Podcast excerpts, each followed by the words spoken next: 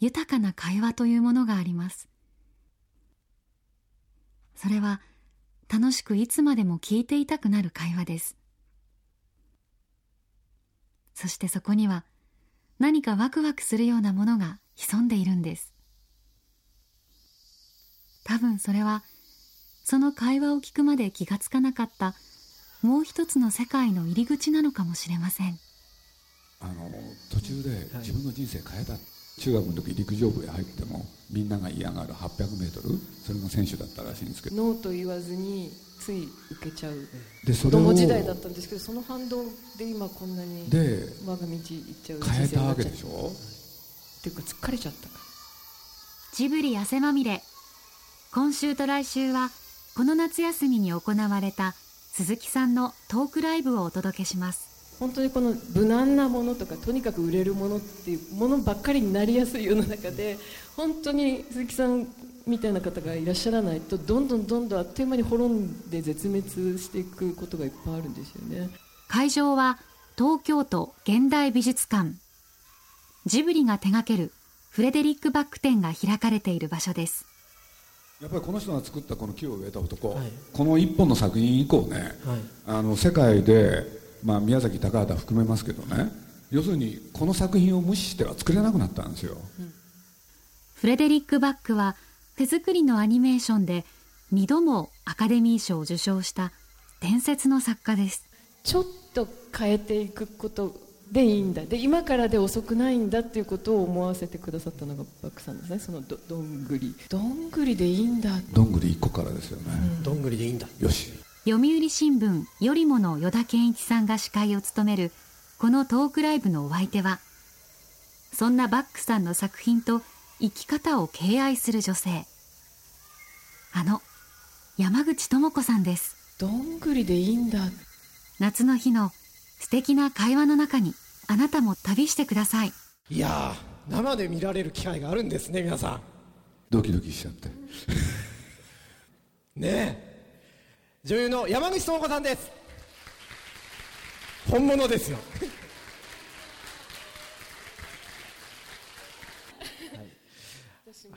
一口、はい、あのね鈴木プロデューサーが緊張してるって姿は僕なんかあんまり見たことないんですけど。いやあのね昨日僕ね健康診断って受けたんですあはいはい。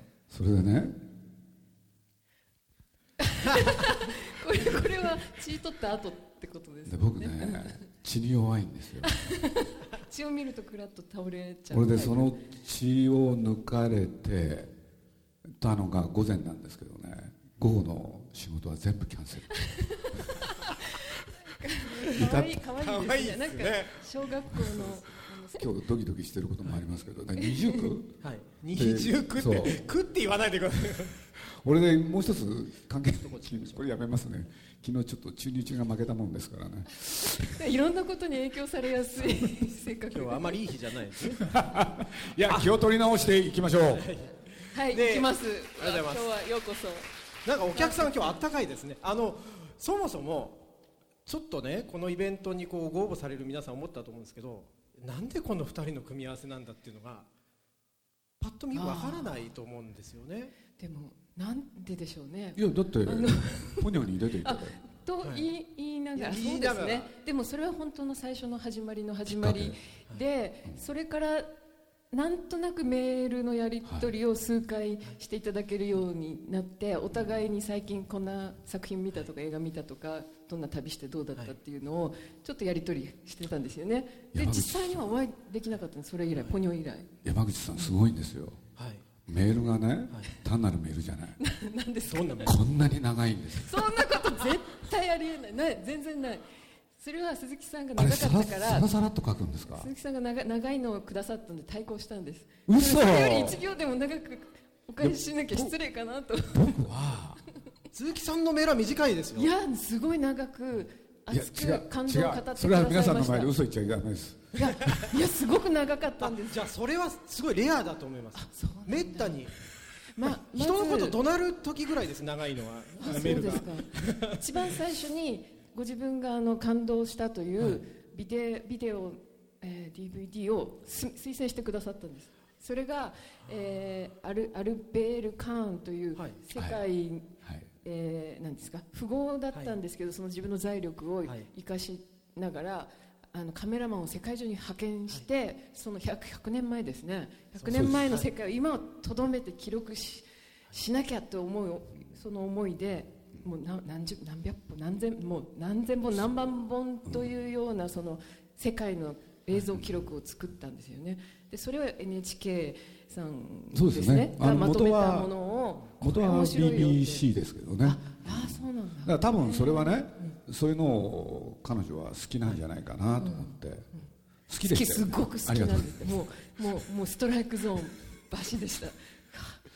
ねそうなんですよ、はい、だって先日あの打ち合わせと称して3人で一回お話しさせていただいたんですけど、うんうん。まあ山口さんの読まれてる本の多さとかいや本当にびっくりしましたよね。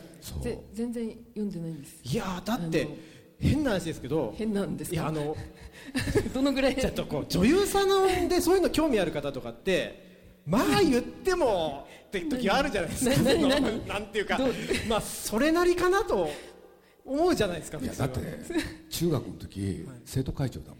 いやいや本当に違うんです。あの 私のはいい加減なんです。でも興味のあることしか勉強しない。だから大人になってからの勉強ってすごく楽しいんですよ。子供の時はねななぜかほら試験とかやんなきゃいけないことって勉強が好きなんでしょ？知らないことを知っていくことが何より楽しいんですよ、ね、それ勉強って言うんですよ。いや自分ではそのこうちょうど今日ね持ってきて山内さん最近本を出されたんですよね「かけたくなる軸」っていう、はいはい、あのすごい素敵な朝日新聞っていう新聞社から出てる本当ですね。朝日新聞、はい、いやいい、アイラで連載されてるいいいい新聞社じゃないですか。それからもう一つあの名もなき陶器島より名もなき名はあるんですよ。名も知らぬ陶器島よりででこれのあの参考文献なんかを鈴木さんとこうちょっと一緒に読んでたら中身も読んでたらですね、まあ絶対これゴーストライターだよねっていうような。品質なわけですよ。いやあのしたらもう全部ご自分で。ゴーストがいたら本当いつも頼みたいと思う。もう書いてと思うけどでも書いてくれる人もいないし、はい、だったら自分でやった方が早いし伝えたいことが山ほど自分の中で溜まってくるからもうもう自分で。これアエラの編集者の人大変だったと思うんですよね。だって絶対山口さんのは詳しいじゃないですか。え何何、この、ね、内容が？内容が。詳しいっていうかだって毎週あの宿題みたいに週1回提出しなきゃいけないわけじゃないですか、はい、だからまあ、今回ほら「木を植える毎日日々」とか毎日とか継続は力なりのテーマだなと本当に思いますね、ね、いつの間にか今日何が嫌だったかというとね、優等生だったんですよ。優等生じゃそれがなんで嫌だったんですか？自分がなんかすごいコンプレックス。があるんですどんな学生さんだったんですか？僕宿題やらない人だったんで。なんで？いやいやそれはなぜ？だからでしょ？だからそこの理由はもう怒られてるじゃないですか。なんでやらないなぜやらないんだろうなと思って。いや宿題がねできないんですよ。てか他に忙しかったとか他にやることあったこれをやりなさいって言われるとね他のことやっちゃう人なんですあ押し付けられると。だから本は好きだったんですけどね子供の頃から。しかし夏休みにこの本を読んで感想文って言われると、その本が読めないんですよ。でもすごく賛成します それには賛成。いやだって思い返せば本当学生時代の時間を返してくれって言いたくなりますよね。もっと学ぶべきことやあの楽しい勉強の仕方っていっぱいあるのに宿題とかあのテストのための暗記って身になってるものってそんなにないような気がしてしょうがないから、だけど自分の血となり肉になるものだったら、どんな本でも手に入れて読んじゃいますよね。うん、欲しいって思うから。でしょ？もう体とか心うわすごい。すぐ欲しいっていうもうなんかもういやだってあれ見たらすごい欲張りでしょ？しかも驚くのが山内さんこれ取材とかまあ必要になるじゃないですか。それをあの、まあ、この前伺ったんですご自身で電話してあ職人さんとかに、はい、山口ですけどって電話するわけですよね。別にあのいやたまに唐沢ですけど ちょちょっと山口が恥ずかしい時は。唐沢と申しますがっていうふうに。びっくりしますだって家に山口智子さんから電話かかってくるわけですよ皆さん。いやそれが早いしやっぱり今近くまで来てますけどあの2時間後ぐらいに行けますけどあの工房拝見させていただけますかとか言うとすごく早いんですことが。それが何日の午後、はい、1週間先って言って聞きたいことがあったんで。い。やもう書いてあるのかもしれないけど、いわゆる職人さんっていう人にすごい興味があるでしょ、うん、はいものすごく。私の中のスター。なぜなん映画スターに憧れるのと全く同じ感覚ですね私の中には。もう一言で言ったらかっこいい。それきっかけがあるんですか？かけあきっかけはやりやっぱりありますよ。最初やっぱり日本の特に日本の職人さんっていうのはそれほどあの知識も興味もなくて約40年生きてきて40歳を過ぎてからまず海外のアートというかあの印象派とかねいかにもザ西洋を代表するようなアートを取材する仕事をいただいてまず西洋美術をあの探りに行ったんですね。そしたらもう西洋のアーティストこぞって日本に憧れてたっていうその事実を突きつけられてガーン。ガーンです。こん彼らが一番あの憧れて彼らにとってのスターが日本のあのしかも職人精神を持ったザ職人。昔は日本にその何ですか？芸術家とかアーティストとこう考え方ってなかったじゃないですか、誰もがこう作ったりもう日々あの精進して作っていくという。それが普通に当たり前に作ってる人たちの成し遂げたことに憧れてたっていうあの事実を知って急いで日本に帰ってまずあの木版画から入ったので。あのゴッホが憧れてたのは日本の広重とかあの動画だったら北斎だったとかっていうつながりを追って木版画の堀市すり氏さんっていうあのザ職人さんを訪ねることから始まってそこに会いに行くともうどなたでも饒舌おしゃべり上手エンターテイナーあの喋らせても一流かっこいいものを作らせる方がやっぱりここは、ね、ここにエンターテインメントのなんかもうあの確信はあるんだなとやっぱり何をやっても人を楽しませたいとかハッピーにしたいっていう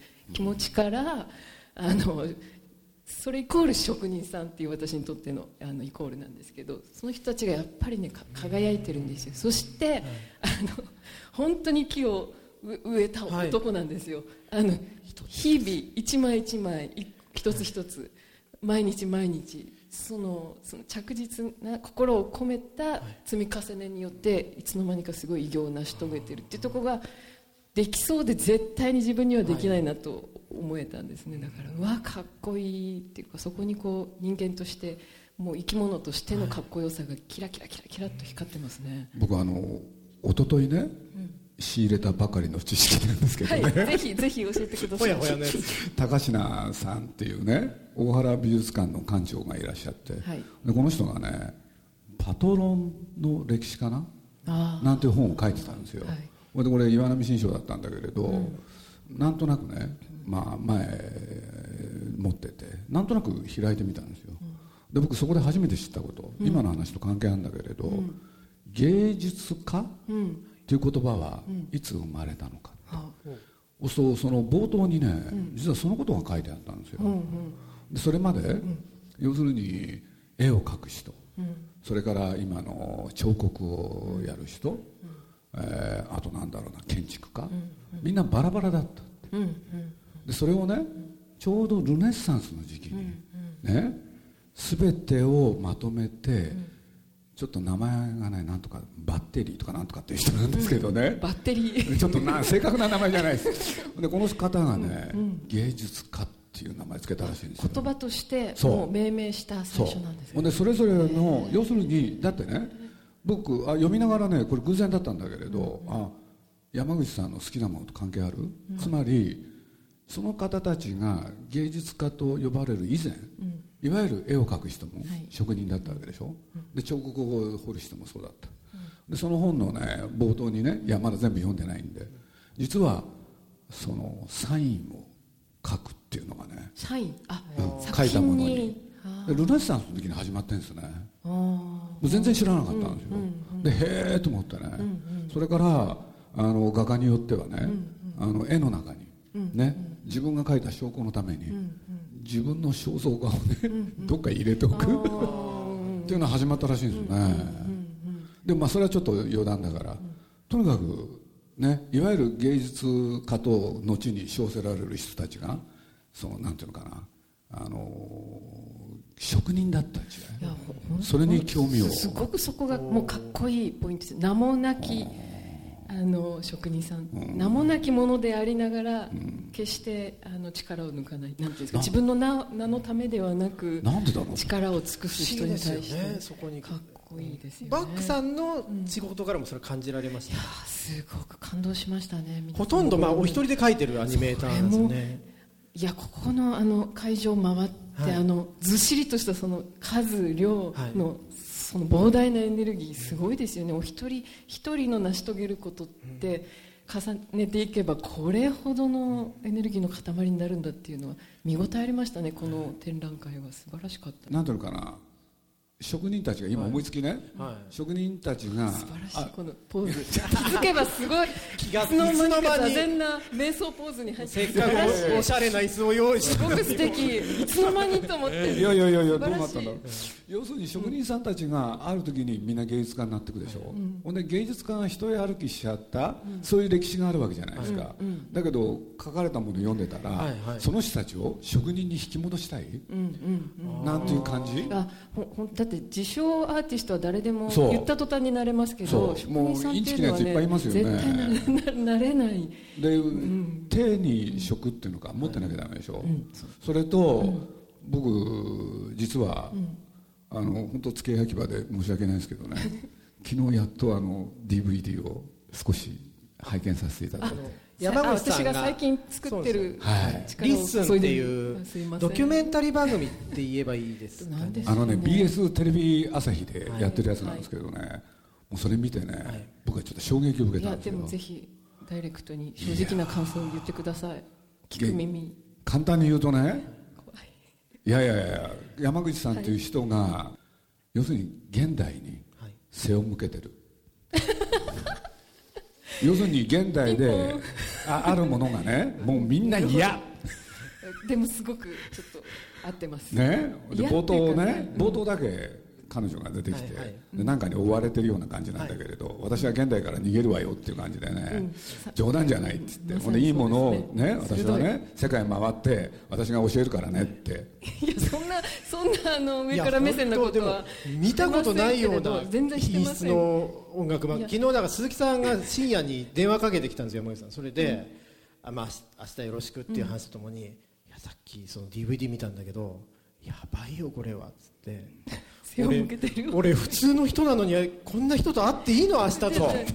それがね僕最大の。でも背を向けてるのは合ってます。背を向けてるっていうか嫌なんですか、ね、あのいやかっこいいものが確実に存在するんですよ。特に古代文明に。女優さんでしょ？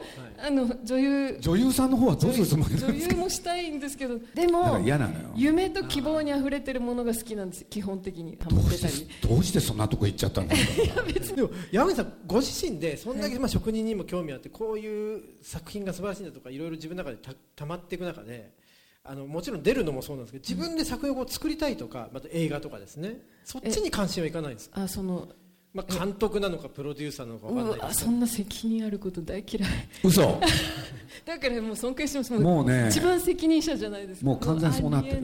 なってますかもう？だってそうだもん。だって作り手側に回ろうと思ってんだもんまあ、確かにもう？どそうですね。あの番組もそうですし。っていうか自分が見たいんだもん。なんかそその自分の見たいものを手に入れるために鈴木さんと一緒ですよ、ね、ぐらいのよくわかりました。夢を作りたい。自分もそこに参加どうせなら参加する人生でいたい。野口さんここからどこへ？いやなんで？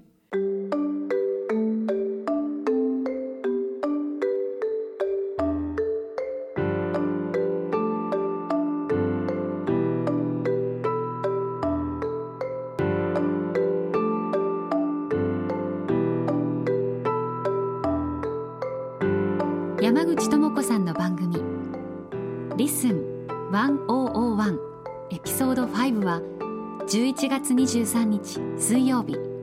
夜11時30分から。BS 朝日でオンエアされる予定です。どうぞお楽しみに。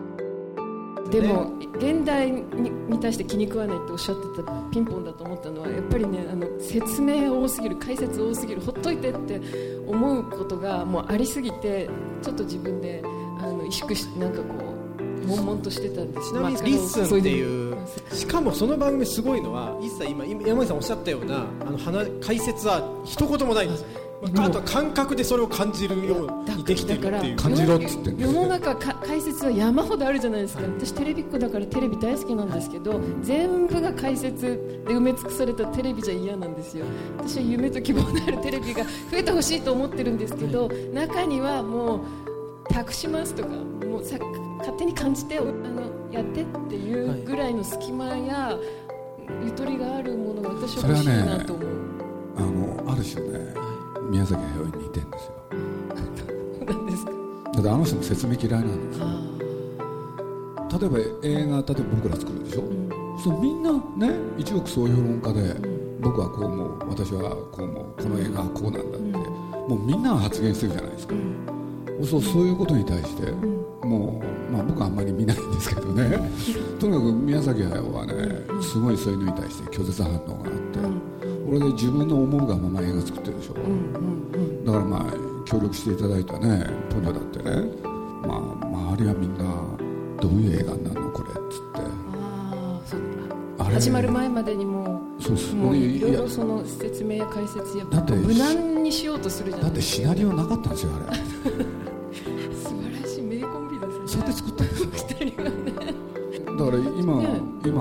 ことですよね。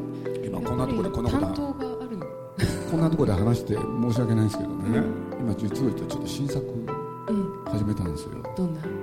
ちょっとね宮崎言っていいものならぜひ知りたい。自伝ですね。来週に続く。